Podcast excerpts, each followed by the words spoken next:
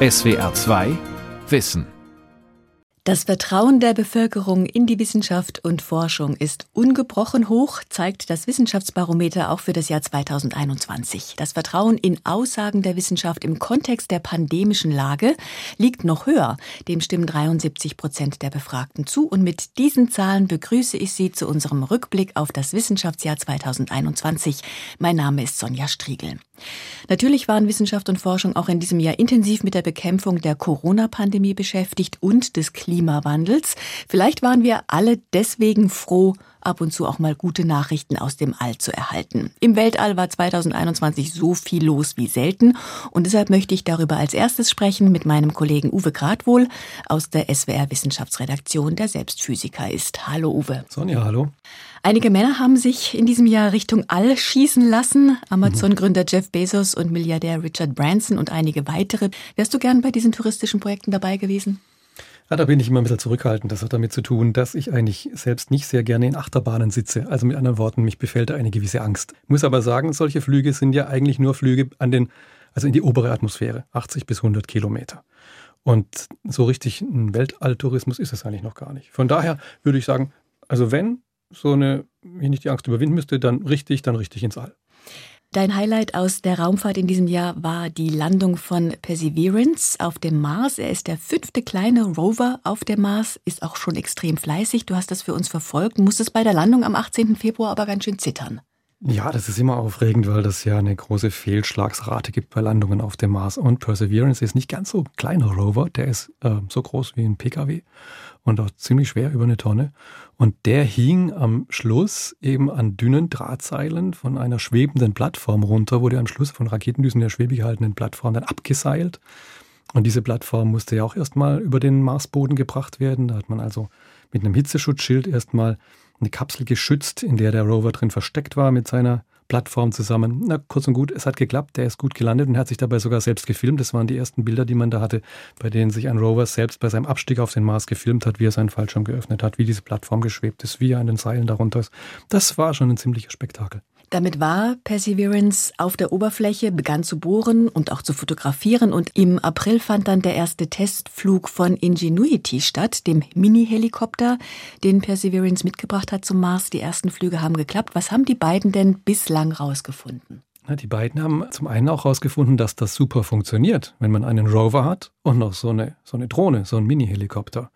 Denn der Rover kann ja nicht überall reinfahren in alle Marstäler, Furchen, die das Gelände da so hat. Man hat da keine flache Ebene, sondern es ist alles so ein bisschen auch mit rausragendem Gestein. Und da muss man auch vorsichtig sein beim Fahren, dass man nicht in Sanddünen stecken bleibt. Kurz und gut, dieser kleine Helikopter kann eben das Gelände schon vorab erkunden und für den Rover viel schneller den passenden Weg finden, Möglichkeiten finden, als wenn man das nur über die Rover-Kameras selbst eben regeln müsste, den Weg finden müsste. Das hat super funktioniert. Und was finden die raus? Nun, dass das eine ziemlich aufregende Gegend ist, hat man sich auch davon versprochen. Das ist ja in einem großen Krater gelandet, das Ganze, ähm, die beiden Geräte. Und dieser Krater, da war früher mal Wasser drin, da war ein See drin. Man sieht auch in der Ferne schon äh, kleinere Hügel, die sind aus geschichtetem Gestein. Da sieht man, dass sich da richtig Sediment abgelagert hat. Das kann der Rover jetzt schon sehen. Da ist er noch nicht hingefahren. Er ist jetzt noch in der Gegend unterwegs, wo er den, den Boden dieses Kraters untersucht. Und da hat er ganz frisch rausgefunden, dass der Kraterboden früher mal Magma war. Ob da ein Vulkan war oder ob das einfach eine Magmakammer im Boden war, das ist noch nicht klar.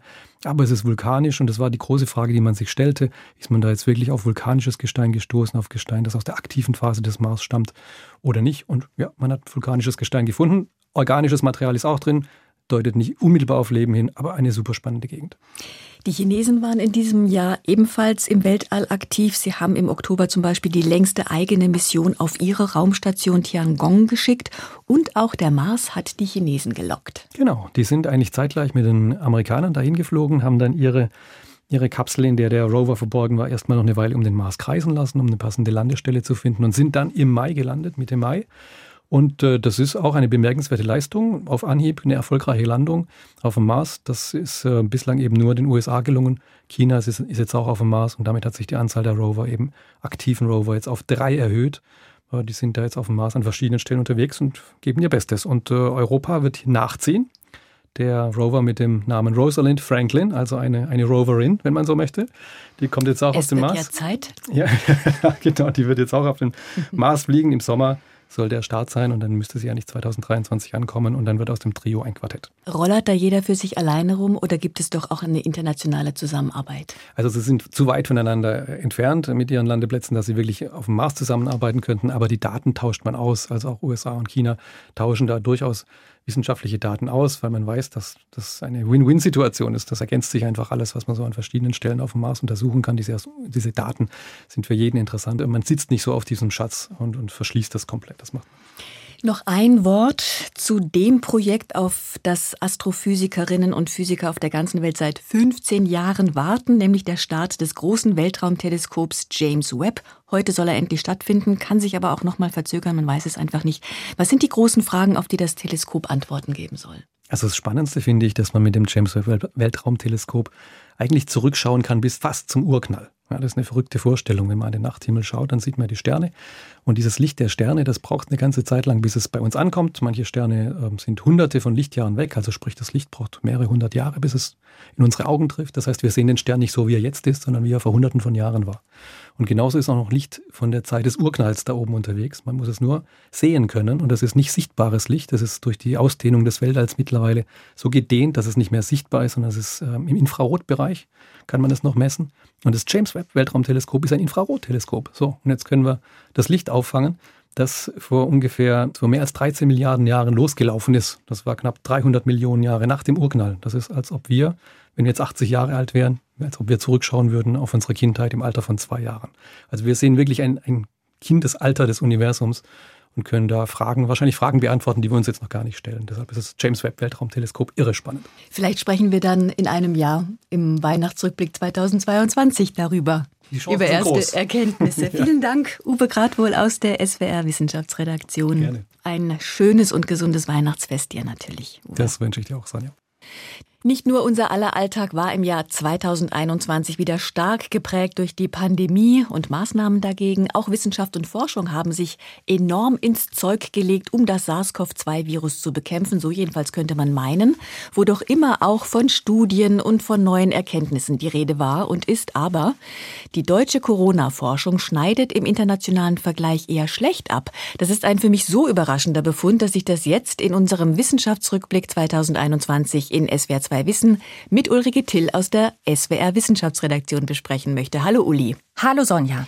Der Impfstoff von BioNTech ist ein weltweiter Erfolg. Der beruht auf harter Arbeit deutscher Forscherinnen und Forscher, wissen wir alle. Auch der erste PCR-Test kam aus Deutschland.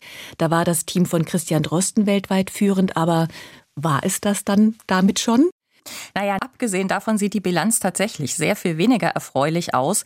Da habe ich bei uns in den SWR-Programmen auch leider wirklich fast nur von ausländischen Studien berichten können. Und eine Analyse aus der Schweiz hat jetzt gerade diesen eher mageren Output auch offiziell bestätigt. Es gab letztes Jahr nur 65 deutsche Corona-Studien zu unterschiedlichen Therapieansätzen und davon wurde überhaupt nur jede fünfte Studie auch beendet. Die meisten waren schlicht zu klein für belastbare Ergebnisse. Zu langsame Entscheidungen der Ethikkommissionen und große Hürden beim Datenschutz haben vermutlich viele geplante Studien ausgebremst. Aber bei der genauen Analyse der Omikron-Variante des Virus waren und sind deutsche Forscherinnen und Forscher wieder ganz vorne mit dabei unter anderem Sandra Ziesek. Wer Studien machen will, benötigt natürlich Teilnehmerinnen und Teilnehmer. Und das ist auch etwas, äh, was mich nachdenklich gemacht hat. Hier in Deutschland war jeder hundertste Patient eingebunden in solche Studien. In Großbritannien dagegen jeder sechste. Also von 600 deutschen Patienten waren sechs an einer Studie beteiligt. Von 600 britischen Patienten waren 100 in eine Studie eingebunden. Riesenunterschied. Wie ist der zu erklären? Also eine wichtige Rolle spielt, dass Großbritannien anders als wir schon seit seit Jahren etablierte Strukturen hat, um solche großen nationalen Studien schnell auf die Beine zu stellen. Und darüber hinaus bescheinigen Fachleute den Briten einen besonders pragmatischen Ansatz, während wir Deutschen wieder eher so ein bisschen umständlich sind. In England war einfach die Fragestellung der Studien einfach, ließ sich dann aber auch flexibel anpassen. Und äh, in Deutschland hat wahrscheinlich eben wirklich auch der Föderalismus mit lauter unterschiedlichen Regelungen so große landesweite Studien erschwert und dann auch die Rekrutierung von Patienten behindert. Aber man sucht schon nach Lösungen. Unter anderem das Netzwerk Universitätsmedizin ist da unterwegs, um Möglichkeiten zu finden, Forschungsprojekte künftig schneller starten zu lassen und besser zu koordinieren. Dort, wo Forschung extrem gut geklappt hat, haben viele an einem Strang gezogen. Das Mainzer Pharmaunternehmen BioNTech beispielsweise ist mit dem US-Konzern Pfizer zusammengegangen und seit Ende 2020 ging es dann schon los mit den ersten Impfungen. Jetzt sind zwölf Monate vergangen. Haben sich die neuartigen mRNA-Impfstoffe von BioNTech, Pfizer und Moderna bewährt? Im Wesentlichen haben sich die sehr guten Ergebnisse aus den Zulassungsstudien tatsächlich bestätigt. BioNTech und Moderna schützen auch nach Monaten noch sehr gut vor schwerem Verlauf und Tod. Und auch Menschen, die doppelt mit dem Vektorimpfstoff von AstraZeneca geimpft wurden, erkranken nur sehr selten schwer. Allerdings erleben wir ja alle seit dem Herbst, dass dieser Schutz mit der Zeit doch nachlässt. Also je länger die zweite Spritze her ist, desto eher können sich auch Geimpfte anstecken und das Virus weitertragen. Sie können dann eben auch selbst erkranken. Die Delta-Variante hat die Schutzwirkung aller zugelassenen Impfungen deutlich reduziert und das gilt ganz besonders für ältere Menschen. Bei ihnen sind dann eben trotz Impfung auch schwere Verläufe möglich. Boosterimpfungen sind natürlich dringend nötig, denn wir wissen ja auch nicht, was mit Omikron, der neuesten Virusvariante, noch auf uns zukommt hier in Deutschland. Davor schützt auch der neue Impfstoff Novavax nicht, der erst vor vier Tagen von der EMA zugelassen wurde. Viele, viele Fachleute sind extrem besorgt. Uli, wir kommen jetzt noch zu einem anderen Aspekt, nämlich wie steht es um schädliche Folgen von Impfungen. In einer Forsa-Umfrage unter 3000 Ungeimpften vom September hat ein gutes Drittel der Befragten gesagt, sie würden sich nicht impfen lassen, weil der Impfstoff ungenügend erforscht sei. 18 Prozent haben Angst vor Nebenwirkungen, 15 Prozent vor Impfschäden und Langzeitfolgen. Was ist nach einem Jahr Erfahrung über die Sicherheit der Impfstoffe bekannt? Sie sind sicher. Mehr als 8 Milliarden Dosen Impfstoff sind ja inzwischen weltweit zum Einsatz gekommen und gravierende Komplikationen sind wirklich die ganz große Ausnahme geblieben. Das muss man wirklich klar sagen. Also die Wahrscheinlichkeit an Corona zu erkranken, schwer zu erkranken, die ist viel höher als die Wahrscheinlichkeit nach einer Impfung unter körperlichen Schäden zu leiden. Verlässliche Daten sind das A und O. Sie müssen auch her, wenn es um die Erprobung und Entwicklung von Medikamenten gegen Covid-19 geht. Gibt es denn da mittlerweile Hoffnung auf ein Heilmittel? Hoffnung gibt's, aber der große Durchbruch, der steht leider immer noch aus. Braunschweiger Forscher haben zwar kürzlich jetzt ein sehr vielversprechendes Protein entdeckt, ZAP heißt das. Das ist aber noch ganz frühe Forschung. Sehr viel weiter und auch schon marktreif sind sogenannte monoklonale Antikörper. Die können bei Risikopatienten einen schweren Verlauf in vielen Fällen abwenden, werden in Deutschland aber eher selten genutzt bisher, denn sie müssen einfach ganz früh im Krankheitsverlauf gegeben werden. Und das ist schwierig, denn oft kann man die Probleme da noch gar nicht absehen und man muss diese Antikörper als Infusion geben. Also die Patienten können die nur in der Klinik bekommen. Und deshalb setzen Mediziner jetzt gerade sehr viel größere Hoffnungen in zwei neu entwickelte Pillen gegen Corona. Molnupiravir von Merck und Paxlovid von Pfizer. Und wenn die zugelassen sind, dann könnte auch eine Hausärztin diese Mittel verordnen und den Patienten mit nach Hause geben. Das ist natürlich ein Riesenvorteil. Wenn sie zugelassen werden. Ja, also im Moment muss man sagen, es sind einfach erst ganz wenige Menschen im Rahmen von Studien damit therapiert worden. Man weiß über die Nebenwirkungen noch sehr, sehr wenig. Die könnten erheblich sein. Und auch hier müssen die Kranken das Medikament in den ersten fünf Tagen nach Symptombeginn erhalten. Da wissen viele noch gar nicht, dass sie sich infiziert haben oder das Ergebnis des PCR-Tests ist noch überhaupt nicht da. Aber es gibt schon auch Grund zur Zuversicht, denn Paxlovid und Molnupiravir, die können vermutlich auch die neue Omikron-Variante aushebeln. Grundsätzlich sind sie wahrscheinlich deutlich weniger anfällig für Virusmutationen als Medikamente auf der Basis von Antikörpern. Zum Stand der Covid-19-Forschung in Deutschland und weltweit Ulrike Till aus der SWR Wissenschaftsredaktion. Vielen herzlichen Dank, Uli, und ein frohes und gesundes Weihnachten. Ja, vielen Dank dir auch, Sonja, und auch schöne Weihnachten. Als nächstes begrüße ich meinen Kollegen Patrick Hühnerfeld. Er ist Arzt und Wissenschaftsredakteur und hat für das SWR-Fernsehen während der Corona-Pandemie immer wieder auf der Intensivstation der Uniklinik Freiburg gedreht, hat also selbst erlebt, wie es schwerstkranken Corona-Patientinnen und Patienten geht, wie das medizinische Personal um ihr Leben ringt und es manchmal auch verliert und was sich geändert hat, seit es in Deutschland Impfungen gibt. Hallo Patrick. Hallo Sonja. Du warst vor wenigen Tagen wieder auf der Intensivstation der Uniklinik Freiburg. Welche Corona-Patienten und Patientinnen liegen dort?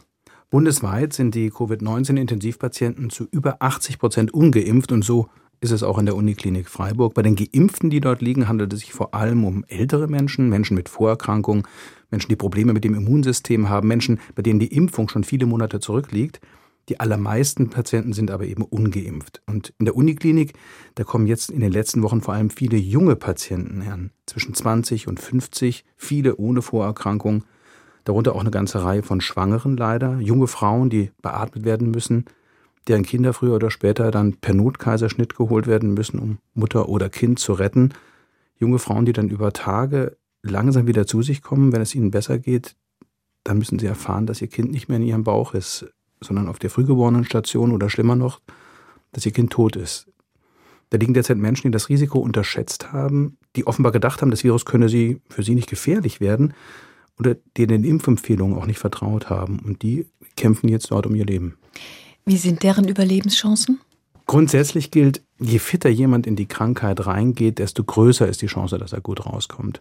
Gerade junge Menschen haben ja sehr oft einen ganz harmlosen Verlauf der Krankheit, bemerken die Krankheit kaum, aber wer geimpft ist und rechtzeitig geboostert ist, kann sich da auch drauf verlassen, muss sich in der Regel eben keine Sorgen machen, dass er einen schweren Verlauf bekommt.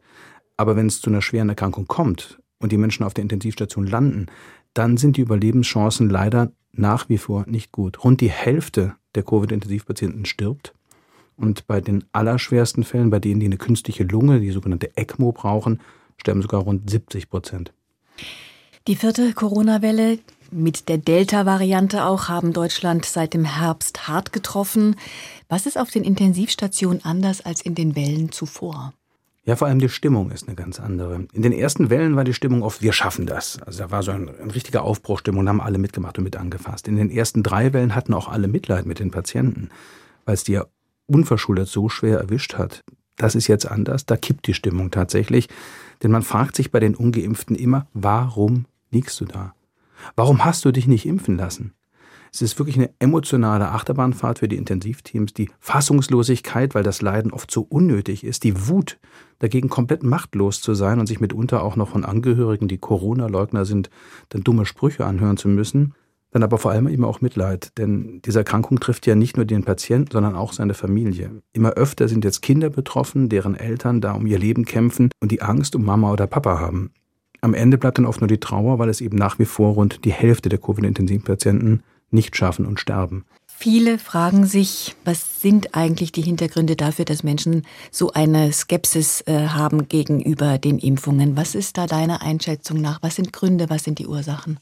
Ein Grund, gerade bei uns bei hier im Südwesten, gibt es eine recht große Gruppe, die an Pseudomedizin, wie etwa die Homöopathie glauben und wissenschaftliche Medizin eher ablehnen. Da sind oft echte Impfgegner dabei und es ist nach meiner Erfahrung aussichtslos, die bekehren zu wollen. Die leben im dogmatischen Glaubensgebäude und sind rationalen Argumenten kaum zugänglich. Die meisten Impfskeptiker sind aber, so meine Erfahrung, Menschen, die vor allem unsicher sind, was die Impfung angeht. Zu vielen ist da immer noch nicht klar, wie bedrohlich diese Krankheit ist. In Spanien zum Beispiel haben die meisten Familien geliebte Menschen in den ersten Wellen verloren. Diese schreckliche Erfahrung verändert natürlich die Risikowahrnehmung. Da wird schnell klar, dass die Impfrisiken ein Witz sind im Vergleich zum Risiko, das von dem Virus ausgeht. Impfungen schützen seit über 100 Jahren Milliarden Menschen vor unnötigem Leid und Tod. Impfstoffe gehören zu den sichersten Arzneimitteln überhaupt und es gelingt uns aber nicht, das allen Menschen klarzumachen. Ich habe schon ungeimpfte Covid-Patienten auf der Intensivstation liegen sehen, die Angst vor der Impfung hatten, aber keine Angst, ein Anti-Wurmmittel für Pferde mit schwersten Nebenwirkungen einzunehmen, im Irrglauben, es würde sie vor dem Virus schützen. Bei der Frage, wer sind die ungeimpften, ist, glaube ich, eine Gruppe aus dem Fokus der Berichterstatter und auch der Forschenden geraten, nämlich die, die sowieso sehr wenig Gesundheitsvorsorge treiben, die selten zum Arzt, zur Ärztin gehen. Das sind oft Menschen mit einer schlechteren Bildung, wenig Einkommen, auch mit schlechten Deutschkenntnissen. Also das sind jetzt nicht die, die Impfgegner sind oder Impfskeptiker sind. Ist da nicht eine Gruppe in der Gesellschaft vernachlässigt worden in der Diskussion? Absolut. Das ist auch mein Eindruck. Wir haben ja leider keine richtigen Zahlen dazu, weil diese Daten nicht erhoben werden. Aber auch mein Eindruck ist, sowohl in den Intensivstationen in Freiburg als auch auf anderen, wo ich war, es gibt einen hohen Anteil von Patienten, die aus diesen Milieus kommen, die bildungsfern sind, auch oft mit Migrationshintergrund, wo es Sprachbarrieren gibt. Und wir haben ganz viele dieser Menschen nicht erreicht. Da haben wir komplett versagt. Die können nichts dafür und die sterben jetzt. Also es ist wirklich schrecklich. Das ist, ist was, was man auf alle Fälle ändern muss. In Bremen soll das ja ein bisschen besser gelaufen sein. Ich habe mir das nicht vor Ort anschauen können. Aber wir haben das in anderthalb Jahren nicht hinbekommen und das ist wirklich ein Armutszeugnis. In Bremen hat man viel mit mobilen Teams gearbeitet, ist in die entsprechenden Viertel gefahren und hat dann dort einfach, jetzt könnt ihr euch impfen, wir erklären euch auch, wie das geht. Da muss man einfach sich überlegen, dass die Menschen nicht kommen müssen, sondern dass man wirklich aktiv auf sie zugeht.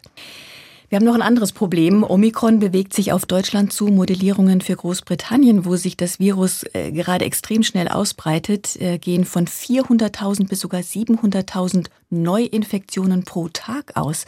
Wie hoch die Wahrscheinlichkeit ist, schwer zu erkranken, das ist noch relativ unklar. Zunächst mal deine Einschätzung, auch als Arzt, als Wissenschaftsjournalist, wie schätzt du die Gefährlichkeit ein? Also es gibt noch sehr viel Unsicherheiten, was Omikron angeht. Vor allem können wir noch nicht richtig abschätzen, wie schwerwiegend die Erkrankungen bei uns sein werden. Die vermeintlich guten Nachrichten aus Südafrika mit eher leichten Verläufen lassen sich nämlich nicht auf unsere Situation übertragen. Die Bevölkerung Südafrikas ist deutlich jünger und zudem haben dort fast alle bereits eine Infektion in den vorangegangenen Wellen gehabt. Es sind also lauter Genesene, auf die das jetzt trifft, die sich jetzt ja trotzdem mit Omikron anstecken. Klar ist jetzt schon, dass sich Omikron rasend schnell ausbreitet und sehr, sehr schnell sehr viele Menschen infiziert. Das sehen wir derzeit in Dänemark und Großbritannien. Das wird in den nächsten Tagen von Tag zu Tag schlimmer werden. Und selbst wenn Omikron bei uns deutlich weniger schwere Verläufe machen sollte als bei uns die noch vorherrschende Delta-Variante zum Beispiel, was wir noch nicht wissen, ob so ist, selbst unter dieser optimistischen Annahme hat allein die Masse von den zu erwartenden Infektionen das Zeug, unser Gesundheitssystem schlagartig zu überfordern. Können sich die Kliniken überhaupt schon darauf vorbereiten? In der Uniklinik Freiburg bereiten sie sich jetzt darauf vor, weil die Befürchtung ist, dass uns Anfang Mitte Januar eine fünfte Welle trifft, die alle bisherigen in den Schatten stellt im Worst Case mit mehreren hunderttausend Infizierten pro Tag. Das heißt, es werden jetzt also zusätzliche Mitarbeiter gesucht, die angelernt werden und sowas. Es werden Testkonzepte aufgestellt, weil man versuchen will, die Infektion möglichst aus den Kliniken draußen zu halten, weil wenn massenhaft die Pflegenden und die Ärzte auch sich anstecken, bricht das System ja komplett zusammen. Also da braucht sich wirklich was zusammen. Ich hoffe, dass wir jetzt schleunigst handeln, um diesen Worst Case zu verhindern, um die fünfte Welle deutlich abzuflachen. Ich persönlich fürchte, dass wir da um Lockdown nicht herumkommen werden. Und wenn es nicht so schlimm kommen sollte, so gerne hätte ich mich noch nie geirrt, äh, aber leider sieht es derzeit wirklich düster aus, zumal auch Geimpfte nur einen eingeschränkten Schutz vor Omikron zu haben scheinen. Sogar Geboosterte sind wohl nicht komplett sicher. Klar, sie sind deutlich besser geschützt als Ungeimpfte, aber eben nicht komplett geschützt. Also Abstand halten, Masken, Hygiene, so wenig Kontakt wie möglich. Auch für Geimpfte bitte zusätzlich testen, wenn man andere Menschen trifft. Das ist bitter. Und ich ertrage diese Verzeihung beschissene Pandemie auch nicht mehr, aber das ist dem Virus leider vollkommen egal meine Prognose und ich hoffe, dass ich daneben liege. Wir werden auch ohne Impfpflicht im nächsten Jahr keine Ungeimpften mehr haben, weil es nur noch 3G geben wird. Geimpft, genesen oder gestorben. Und wir können nur hoffen, dass es nicht sehr, sehr viele Tote werden. Patrick, ich danke dir für deine Einschätzungen und ich wünsche uns, dass du mit deiner Prognose nicht recht haben wirst und wünsche dir ein frohes und gesundes Weihnachtsfest. Auch allen ein schönes Weihnachtsfest, möglichst im kleinen Kreis, möglichst getestet, bleiben Sie gesund. Eine düstere Prognose haben wir gerade von Patrick Hühnerfeld gehört, was vielleicht helfen könnte im kommenden Jahr im Kampf gegen das SARS-CoV-2-Virus mit all seinen Varianten, ist eine völlig neuartige Methode, Proteincodes zu entschlüsseln. Das Fachmagazin Science hat sie gerade zum wissenschaftlichen Durchbruch des Jahres gekürt. Lange galt es als nahezu unmöglich, Proteincodes zu knacken. Algorithmen sollen jetzt dazu in der Lage sein. David Beck aus der SWR Wissenschaftsredaktion erklärt die Methode und wie sie gegen die neue Corona-Variante Omikron helfen könnte. Proteine sind aus unterschiedlich langen Ketten aus einzelnen Aminosäuren aufgebaut und dann auf ganz verschiedene Weise gefaltet und gedreht. Diese dreidimensionale Struktur bestimmt, welche Funktion im Körper das Protein hat. Bisher war die beste Methode, diese Struktur herauszufinden, so lange ausprobieren, bis das Ergebnis da ist. Dieser Prozess ist aufwendig, teuer und dauert in der Regel Jahre für nur ein einziges Protein. Die neue, von Science völlig zu Recht umjubelte Methode bietet nun eine Abkürzung, denn sie lässt Algorithmen die Arbeit tun. Innerhalb von Minuten und auf einem ganz normalen Laptop. Ein solcher Zeitgewinn wäre für die Bekämpfung der Corona-Pandemie ein großer Fortschritt. Denn nahezu alles in unserem Körper ist von Proteinen und deren Struktur abhängig. Auch wie gut bereits gebildete Antikörper neue Coronavirus-Varianten erkennen. Denn verändert sich die Struktur des Spike-Proteins zu sehr, dem Angriffspunkt der Impfstoffe, dann binden die Antikörper immer weniger und weniger. Die Wirkung der Impfstoffe nimmt ab. Bisher wird experimentell im Labor festgestellt, ob Antikörper noch wirksam sind. Das dauert etwa zwei Wochen. Könnten Forscher das mit der neuen Methode verlässlich und schneller überprüfen, dann könnte noch am Tag der Entdeckung einer neuen Variante entschieden werden, ob der Impfstoff angepasst werden muss oder nicht. Möglicherweise hilft die Methode auch bei der Entwicklung von Medikamenten gegen Covid-19 und könnte deshalb tatsächlich so bahnbrechend sein wie die Genschere CRISPR-Cas für die Genetik. Der wissenschaftliche Durchbruch des Jahres, kurz und bündig zusammengefasst für SWR2 Wissen von David Beck. Im Sommer 2021 waren viele Menschen schockiert, wie drastisch sich die Folgen des Klimawandels auch bei uns auswirken können. Ich erinnere an das Hochwasser im Ahrtal, seine vielen Toten, an die Verletzten, an die, die alles oder vieles verloren haben und an die Verwüstungen in den betroffenen Ortschaften. Einer, der schon vor vier Jahrzehnten wusste, dass sich das Klima ändern wird, weil er es in seinen Berechnungen und Modellierungen gesehen hat, ist Klaus Hasselmann. Jahren. Der ehemalige Direktor des Max-Planck-Instituts für Meteorologie hat dafür in diesem Jahr den Physiknobelpreis erhalten. Und man muss sich einmal vorstellen, wie es einem Experten geht, der forscht und forscht und warnt und warnt und die Menschen wollen es einfach nicht hören. So hat Klaus Hasselmann es selbst formuliert. Das war eigentlich immer unser Problem als Klimaforschung. Nicht? Wir haben schon immer sehr früh gewusst und auch darauf hingewiesen, aber äh, die Öffentlichkeit darauf hinzuweisen, dass etwas passiert, das über Jahrzehnte erst sich wirklich durchsetzt, das war schwer zu vermitteln. Jetzt soll es mit der Vermittlung von Fachwissen und natürlich konkretem Handeln schneller gehen. Deutschland hat seit 8. Dezember eine neue Bundesregierung mit Beteiligung der Grünen. Von dieser Partei, aber auch der Bundesregierung insgesamt, erhoffen sich viele Deutsche effektiven Klimaschutz und mehr Nachhaltigkeit. Und das sind die Themen, die Dirk Asendorf für uns in der SWR2 Wissen Redaktion beobachtet. Und ich begrüße ihn. Hallo Dirk. Hallo Sonja. Wie macht sich der Klimaschutz im Koalitionsvertrag bemerkbar? Der Klimateil, der ist im Koalitionsvertrag mit Abstand der längste, 40 Seiten. Für die Außenpolitik reichen da 28, für die Bildung sogar 10. Zwar stehen im Klimateil auch viele Dinge, die mit dem Kampf gegen die Klimakrise im engeren Sinne gar nichts zu tun haben. Trotzdem finden sich da doch eine ganze Reihe von guten und auch recht konkreten Vorhaben für den Klimaschutz. Zum Beispiel das Vorziehen des Kohleausstiegs, das Ziel 80 Prozent erneuerbaren Strom im Netz 2030, höhere Recyclingquoten, ein endlich durchgreifender Moorschutz mit einem Verbot des Torfabbaus und der Verwendung von Torf, eine Solardachpflicht für Gewerbebauten oder auch die Ausweisung von zwei Prozent der Landfläche für die Windkraft und ein schnellerer Offshore-Windausbau. Und auch für den Artenschutz, das ist ja das zweite Großthema der nächsten Dekade, finden sich zentrale Ziele im Koalitionsvertrag, die würden auch dem Klima nutzen. 30 Prozent Schutzgebiete in Deutschland und 30 Prozent Biolandwirtschaft. Hätten sich deiner Meinung nach die Politikerinnen und Politiker mehr an wissenschaftlichen Erkenntnissen orientieren sollen? Na, ich glaube schon, dass die Botschaft der Klimawissenschaft seit Hasselmanns Warnungen in den 1980er Jahren tatsächlich inzwischen auch bei den Spitzen aller Bundestagsparteien angekommen ist, vielleicht mit Ausnahme der AfD. Aber Wissenschaft, die erklärt die Zusammenhänge, die Politik, die muss dann den Weg finden, die großen Ziele auch in praktisches Handeln umzusetzen. Und die muss dabei ja auch viele gesellschaftliche Interessen ausgleichen. Wissenschaft und Politik, die können deshalb ja nie deckungsgleich sein. Und das spürt man natürlich auch an vielen Stellen des Koalitionsvertrags. Ein in meinen Ohren noch neu klingendes Zauberwort in diesem Zusammenhang ist Bioökonomie, bedeutet nachhaltigere Konzepte dafür zu entwickeln, dass wir weiterhin in unserem schönen Wohlstand leben können. Das war das Thema des Wissenschaftsjahres 2020-21 und ich denke da sofort an die FDP und die Grünen, die nun gemeinsam ernsthaft Politik machen sollen. Was steckt konkret dahinter Bioökonomie? Ja, das Wort, das wird im Koalitionsvertrag tatsächlich an mehreren Stellen ganz prominent erwähnt. Was ist damit gemeint? Also zum Beispiel der Ersatz chemischer Dünge, Unkraut und Schädlingsvernichtungsmittel wie Glyphosat, das ja dann bald verboten wird, durch biologisch abbaubare Alternativen. Oder auch neue Anbaumethoden in der Landwirtschaft mit Robotik und Digitalisierung, also so eine Mischung aus Bio und Hightech.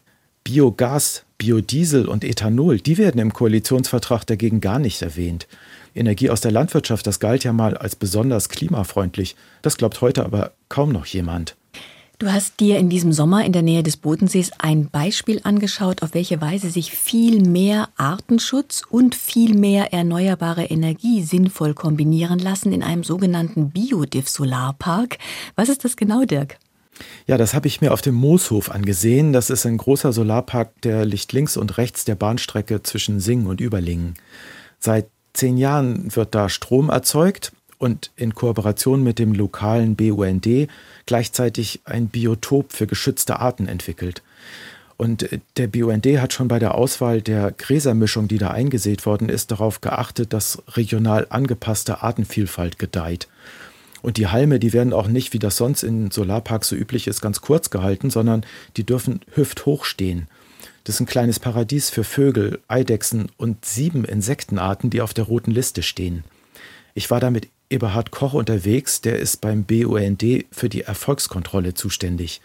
Und als ich mit dem da durchs hohe Gras gewandert bin, da hat es gar nicht lange gedauert und plötzlich hatte er schon eine dieser geschützten Insekten in der Hand, eine Lauchschrecke. Das ist eine Art in der roten Liste, die hier im Bodenseegebiet für Baden-Württemberg ihren Schwerpunkt hat und ein Qualitätsmerkmal für so eine Wiese. Gell? 15 Hektar ungedüngte Wiese. Das ist etwas, was wir sonst in unserer Landschaft gar nicht mehr haben. Was müsste passieren, damit Biodiff künftig zum Standard für neue Freiflächen-Solarparks wird? Ja, eigentlich ist das gar nicht so schwierig. Das kostet nicht viel und ein paar Auflagen für die Genehmigung neuer Freiflächen-Solarparks, die könnten ganz viel erreichen. Aber was so einfach klingt, das ist manchmal in der Politik dann doch verdammt kompliziert, denn äh, um das zu schaffen, müssten sich vier Ressorts einigen. Das neue Superministerium von Robert Habeck für Wirtschaft und Klimaschutz und die Ministerien für Umwelt, Landwirtschaft und Bau. Drei davon grün geführt, eins von der SPD. Das wäre super, wenn die das hinbekämen. Und zwar schnell. Denn so ein Biotopverbund aus neuen Solarparks, die ja jetzt gebaut werden sollen, in großer Menge.